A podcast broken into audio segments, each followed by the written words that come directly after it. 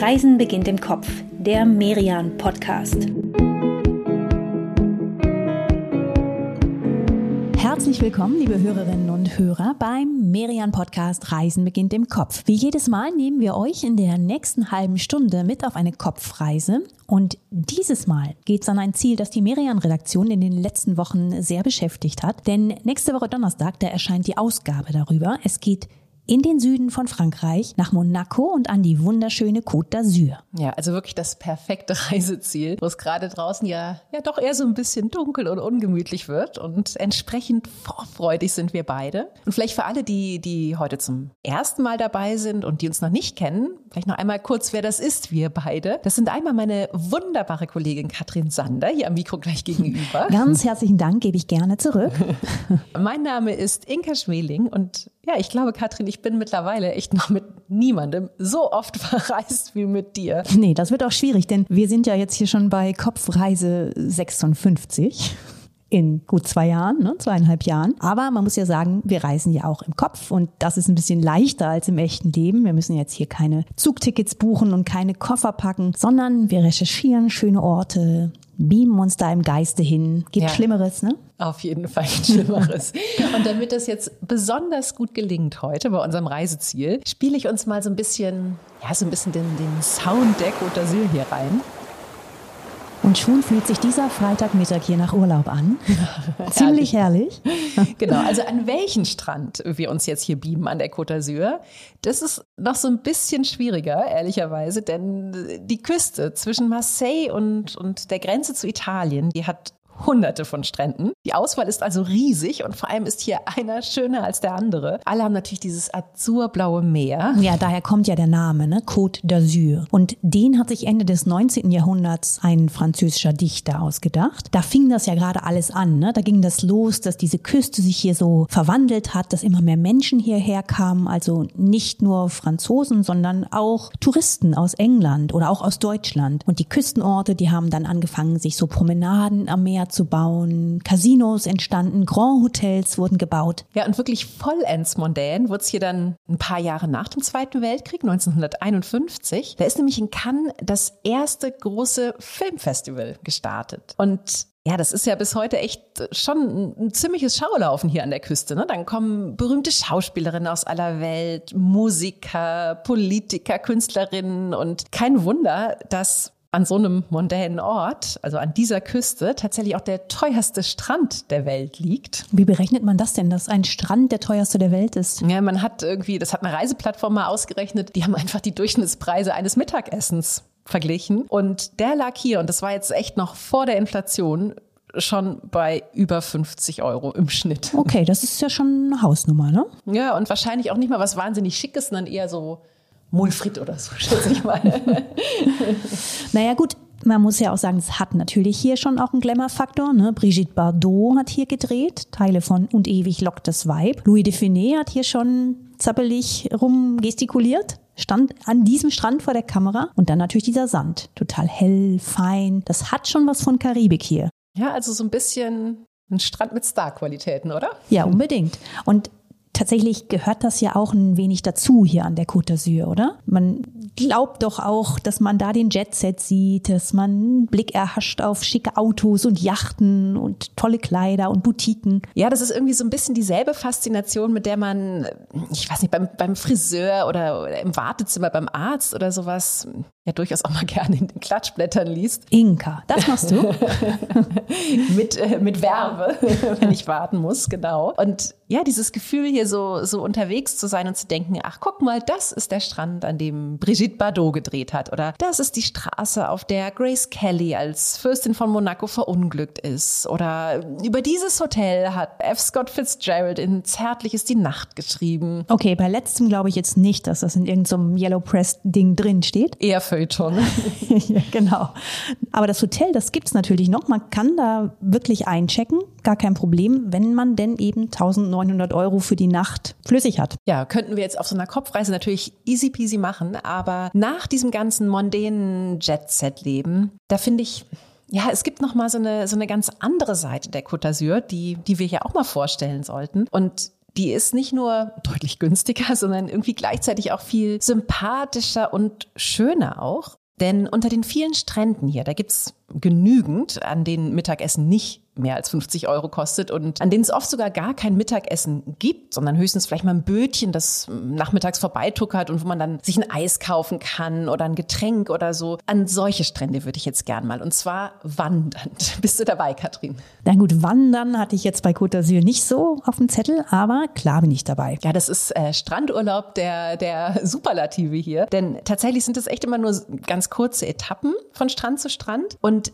die einzelnen Strände, an die wir dann kommen, die sind auch immer total unterschiedlich. Also ich finde, das ist echt eine besonders schöne Art, ganz, ganz viel zu erleben von dieser Küste. Machen wir also ein bisschen Strandhopping, so hört sich das jetzt für mich an. Und wo starten wir denn? Na, wir könnten zum Beispiel gleich hier am Strand von Pomplon loslaufen, also an diesem teuersten Strand der Welt und zwar auf dem Sentier Littoral. Das ist ein, ein, schmaler Küstenpfad, der zieht sich mit so ein paar Unterbrechungen eigentlich eigentlich die ganze französische Mittelmeerküste entlang. Und früher, da haben hier auf diesem Weg vor allem Zöllner die Küste kontrolliert und gleichzeitig war das auch so ein bisschen als Ausweg gedacht für, für Schiffbrüchige zum Beispiel. Und ein besonders schönes Stück von diesem Weg, das geht eben vom Strand von Pomplon am Cap Camara vorbei und dann weiter über das Cap Taillat und das Cap Ladier bis zur Plage de Gigaro. Okay, das ist aber jetzt wirklich ein ordentliches Stück, liebe Inka. Das sind ja so um die 20 Kilometer und zwar auf einem relativ schmalen Pfad. Also da laufen wir ja eher hintereinander als nebeneinander. Wir wollen schon noch so ein bisschen Zeit zum Schwimmen, ne?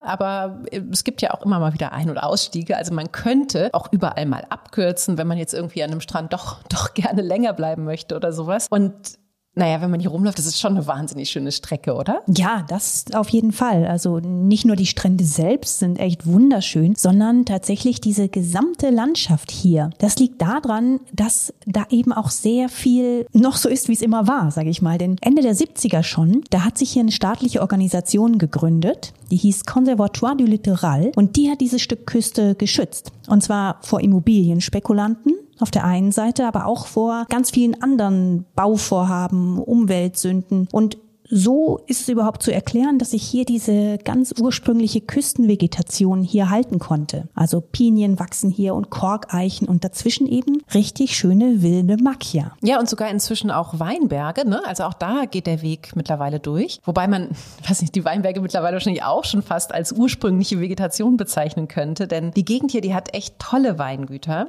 ganz besonders bekannt für Rosés. Ja, ist ja eigentlich was für den Sommer, aber hier an der Côte d'Azur geht es immer, oder? Ja, und vor allem ist doch gerade fast noch Sommerfeeling hier, oder?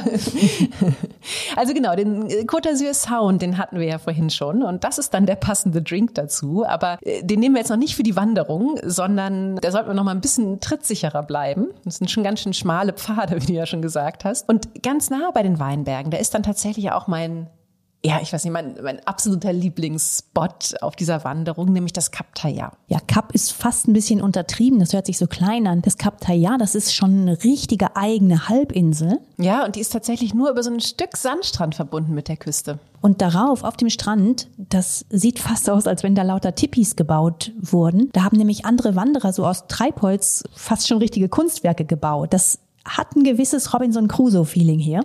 Ja, also wenn ich mir unter den vielen Stränden an der Côte d'Azur einen rauspicken müsste, dann wäre es definitiv der hier beim Cap Taillat. Den finde ich wirklich wahnsinnig schön, aber natürlich inklusive der Wanderung dahin. Ich finde, die gehört wirklich dazu. Da widerspreche ich nicht. Das ist ein ganz toller Weg hierher. Hast du denn Lieblingsstrand? Naja, es gibt zumindest einen, den ich schon wirklich sehr besonders finde und das ist der Strand von Cabasson. Noch ein Stück weiter westlich vom Cap Taillat, kurz vor hier. Und das ist ein ganz großartiger Sandstrand mit einem dicken Extra. Denn wenn du da liegst, dann guckst du beim Sonnenbaden auf das Fort de Brégançon. Und das Fort de Brégançon ist eine Festung aus dem Mittelalter und noch dazu der Feriensitz des französischen Präsidenten. Okay, also dann sitzt man quasi selber mit seiner Familie am Strand und hat Urlaub und, und guckt quasi Macron beim Arbeiten zu auf seiner Festung. Du, ich weiß nicht, wie viel er wirklich Ferien macht und wie viel er hier arbeitet. Dafür, dass er Ferien macht, spricht, dass seine Frau Brigitte hier vor ein paar Jahren noch extra einen Pool hat bauen lassen. Oh lala. ja, gab viel, viel Ärger damals, ging durch die Presse. Aber seit den 60ern ist das hier eben auch der offizielle Rückzugsort der französischen Präsidenten. Und wenn ein Land das Savoir-vivre für sich gepachtet hat, dann ist das ja eben Frankreich. Und natürlich kommen auch immer wieder Gäste hierher. Ne? Angela Merkel war auch schon zu Besuch.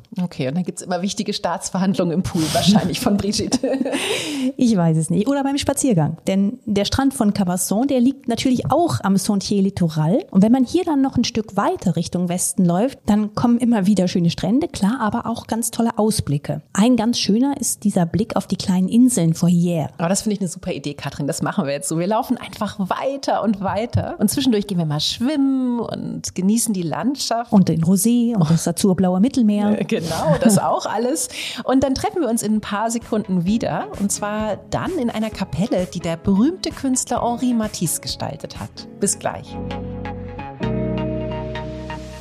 Diese Pause möchten wir nutzen, um euch die Podcast-Reihe Hör mal, wer da reist vorzustellen. An jedem ersten Freitag im Monat interviewt Moderatorin Claudia Linzel darin Menschen, die im Reiseland Nordrhein-Westfalen für ein ganz besonderes Thema brennen. Da gibt es zum Beispiel einen Astronomen, der vom Sternenhimmel über der Eifel schwärmt. Oder einen Outdoor-Fotografen, der immer wieder neue Fotospots direkt vor der Haustür entdeckt. Also hört mal rein, da ist sicherlich auch ein Thema für euch dabei. Ja, eine neue Folge gibt es an jedem ersten Freitag im Monat. Monat und ihr findet die Podcast-Reihe Hör mal, wer da reist auf allen gängigen Streaming-Plattformen. Viel Spaß beim Hören. Ja, hallo ihr Lieben, da sind wir wieder zurück an der sonnigen Côte d'Azur und nach unserer schönen Strandhopping-Tour vorhin auf dem Sentier Littoral, da nehmen wir euch jetzt mit an ja, einen ganz besonderen Ort der Kunst hier an der Küste. Dafür beamen wir uns jetzt mal nach Vence. Das ist ein kleiner Ort, der liegt ein bisschen oberhalb der Küste, gut 20 Kilometer von Nizza entfernt und hier, da hat der große Maler Henri Matisse tja, was ganz Besonderes geschaffen. Ja, und zwar eine Kirche. Eine kleine Kirche zwar. Sie heißt Chapelle de Rosaire, ist also die, die Rosenkranzkapelle der Dominikanerinnen. Aber ja, für Matisse wiederum war dieser Bau eine große Sache, was wirklich ganz Besonderes. Er hat gesagt, diese Kapelle, die sei für ihn die Erfüllung eines ganzen der Arbeit gewidmeten Lebens. Matisse, hat diese Kapelle ja auch komplett durchgestaltet, also vom Altar bis zu diesen spektakulär schönen blau-grün-gelben Fenstern. Und an den Wänden in dieser Kapelle, da sieht man auf drei großen Keramikplattenensembles auch Bilder von ihm. Und gerade diese Bilder, die haben dabei was ganz Leichtes, fast so was Skizzenhaftes, fließendes Spannendes. Ja, aber gleichzeitig nicht nur das, finde ich, sondern die Art, wie Matisse gemalt hat, die hat auch was total Wildes, Ungeordnetes. Matisse, der gilt ja als einer der Begründer des Fauvismus und Fauve, das ist das französische Wort für wild. Und ja, seine Art zu malen und seine Farben, die haben tatsächlich eine ganz neue Kunstrichtung begründet. Matisse große Zeit, die beginnt ja so, ja, so ab 1905. Er schafft dann Meisterwerke wie die berühmte Femme au Chapeau, ein Porträt von seiner Frau Amelie, die einen riesigen und vor allem knallbunten Hut trägt. Ja, viel, viel zu bunt für eine Menge Leute, die damals in der Kunstwelt so das Sagen hatten. Die fanden seine Art damals total geschmacklos, skandalös und machten ihn wirklich nieder. Aber, wie so oft, Konflikt bringt auch Aufmerksamkeit und Matisse wird berühmt. Seine besondere Art, die Welt zu sehen, die sorgt für Aufruhr. Er reist ganz viel. Ja, und er zieht dann 1916 nach Nizza. Eine Stadt, die auch sein Werk tatsächlich prägt mit ihrem Licht, mit ihren Farben. Und hier arbeitet er wirklich sehr, sehr erfolgreich in den nächsten Jahren. Ja, aber er ist dann auch irgendwann nicht mehr so richtig fit, um das jetzt mal ein bisschen beschönigend auszudrücken. Matisse ist nämlich sowieso nicht so der athletische Typ, ist eher so ein klein gewachsener, ein bisschen rundlicher Mann. Er hat schon zwei Lungenembolien gehabt. Er kann kaum noch stehen. Er macht alles vom Bett aus. Arbeiten, Gäste empfangen, alles. Ja, und er braucht also dringend jemanden, der ihm hilft und sucht dabei ganz explizit eine junge und hübsche Krankenschwester. Das ist ein Zitat von ihm. Und er findet Monique Bourgeois. Sie hilft Matisse dann.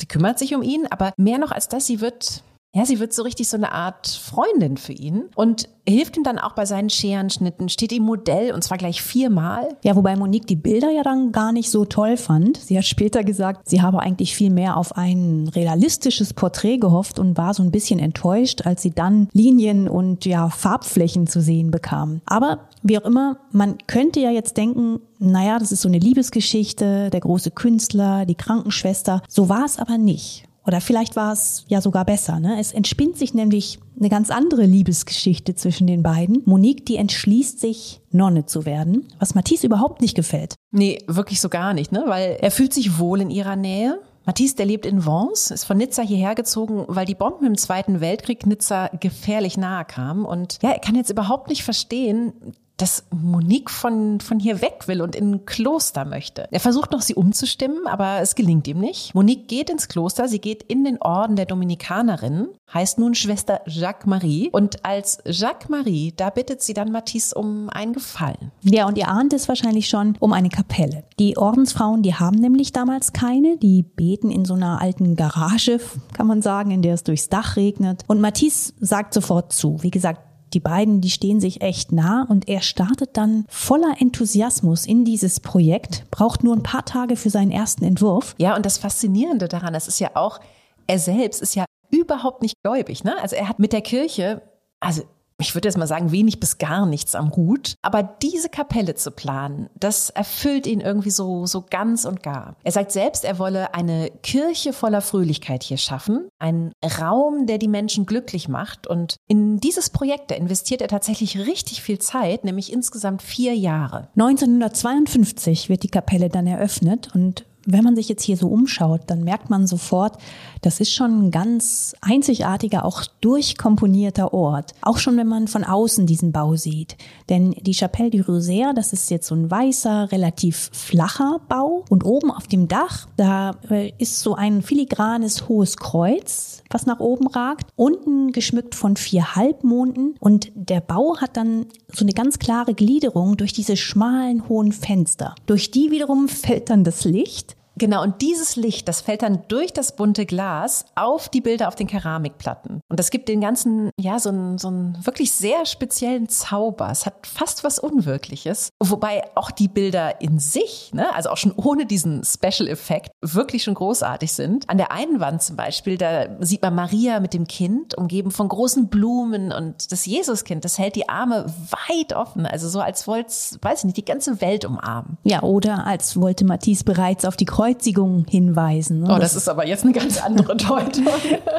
haben aber beide ihre Berechtigung. Ne? Ja. Schwester Jacques Marie, die hat Matisse übrigens unterstützt bei seiner Arbeit an der Kapelle. Also die hat ihn nicht alleine vor sich hin entwerfen lassen, sondern hat ihm zum Beispiel dabei geholfen, die Priestergewänder zu entwerfen. Von Matisse Seite war das wirklich so ein All-Inclusive-Paket. Ja, und das haben ja Freunde von ihm auch so gar nicht verstanden damals, ne? Also warum er in seinem Alter und mit seinen Leiden so viel Zeit, so viel Energie in dieses Projekt steckt, sich ja richtig gehend verausgabt da. Pablo Picasso zum Beispiel, ein guter Freund von ihm, der war ja selber Kommunist und hat dann mal zu Matisse gesagt, also wenn wir an der Macht sind, dann machen wir aus deiner Kirche ein Museum.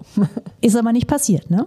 Stattdessen ist die Chapelle de Rosère heute ein Pilgerort für Gläubige und für Kunstliebhaber und natürlich erst recht für alle, die beides gleichzeitig sind. Es kann hier, muss man sagen, ziemlich voll werden. Wenn man mit mehreren kommt als Gruppe, dann muss man sich anmelden, sonst kommt man gar nicht rein. Wenn man alleine oder zu zweit hierher kommt, dann am besten dienstags, donnerstags oder freitags, denn sonst ist die Chance ziemlich hoch, dass man hier vor geschlossenen Türen steht. Ja, aber wir schreiben euch natürlich auch für diese Episode wieder eine kleine Travel-List zusammen mit all unseren Tipps und mit den wichtigsten Informationen. Und die findet ihr dann zusammen mit weiteren Fotos und Artikeln auf merian.de. Den Link dazu dazu, den stellen wir euch wie immer in die Shownotes zu dieser Episode. Und auf dieser Liste, da findet ihr dann auch das kleine feine Musée de Vence. Denn wenn ihr schon hier in diesem kleinen Örtchen seid, man fährt ja von Nizza doch ein Stück hier hoch, dann solltet ihr euch auf jeden Fall auch die Sammlung dort anschauen, denn das ist schon eine wirklich schöne Ergänzung. Man kann in dem Museum zum Beispiel auch die Skizzen sehen, die Matisse für die Arbeiten an der Kapelle erstellt hat. Vom Bett aus wahrscheinlich auch, oder?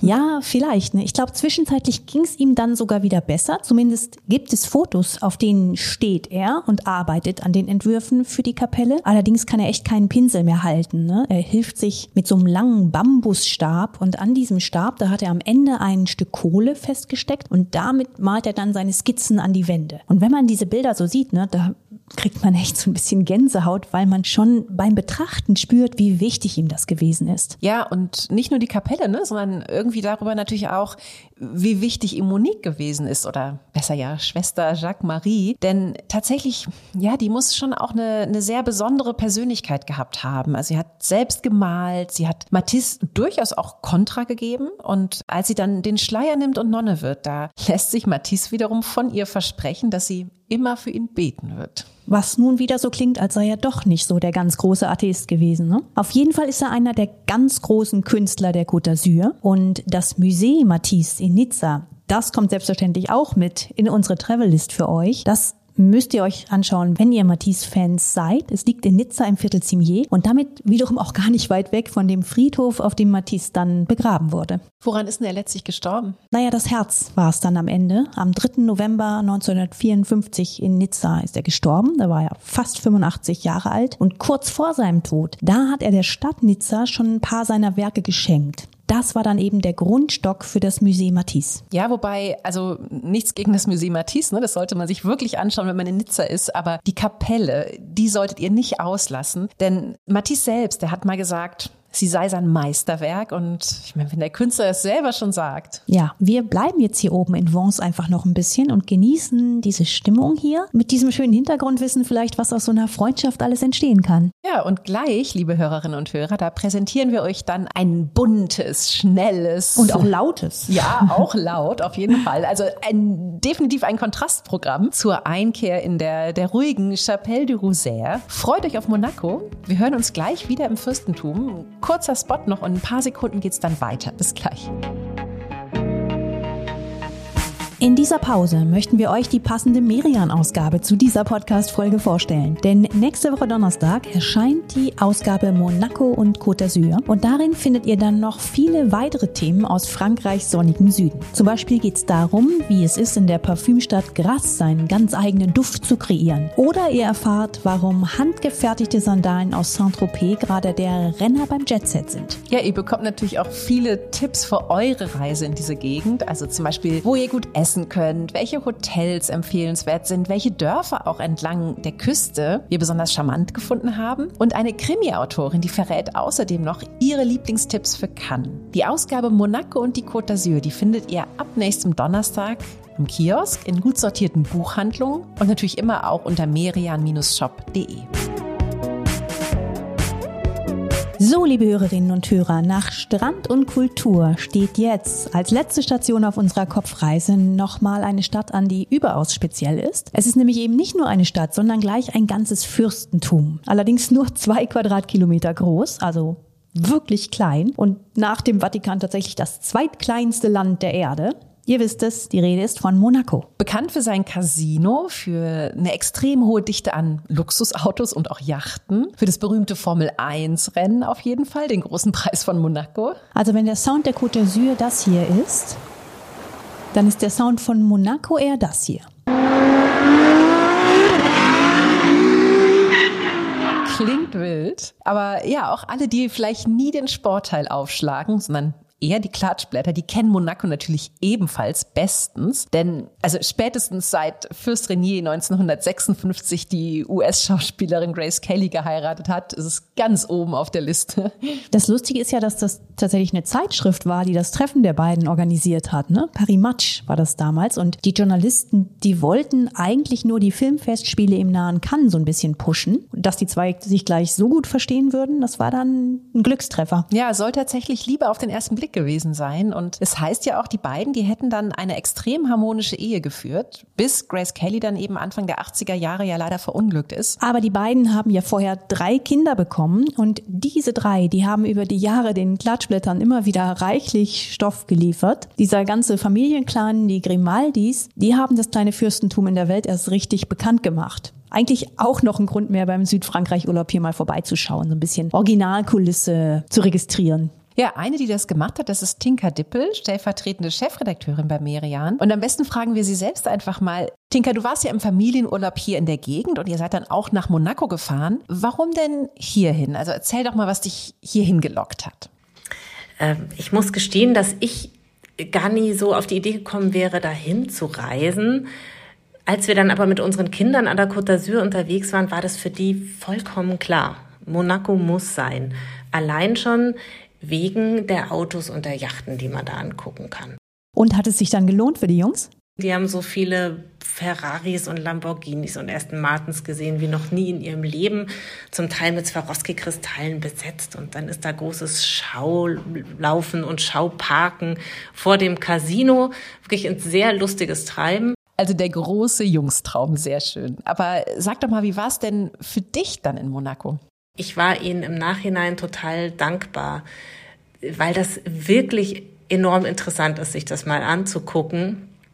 Dieses Land, das eigentlich überhaupt nicht wachsen kann, aber trotzdem wächst, nämlich ins Mittelmeer rein. Das ist ja wirklich total faszinierend. Ne? Lass uns da vielleicht noch mal ein bisschen genauer hinschauen, nämlich auf das neue Viertel Marterra, das gerade gebaut wird ins Mittelmeer hinein. Getragen wird dieses Quartier von über 1000 Pfeilern. Man hat über 750.000 Tonnen Sand hier rangekarrt aus Italien, aus Frankreich. Und das Fundament für diesen neuen Stadtteil, das wurde mit Tankern und Wasserkränen gegossen und ist so groß wie Bohrinseln. Also wirklich echt ein Bauprojekt der Superlative. Mal wieder in dieser ja eh sehr reichen Stadt. Wenn es denn 2025 wie geplant fertig wird, dann soll es eines der teuersten Quartiere der Welt sein. Ja, aber wer hier wohnen möchte, der, der hat's offenbar auch, weil das kleinste Loft in Maraterra. Ich meine, Loft und klein ist eh schon ein geiler Widerspruch, ne? Aber genau, das kleinste Loft, das ist immerhin 400 Quadratmeter groß, also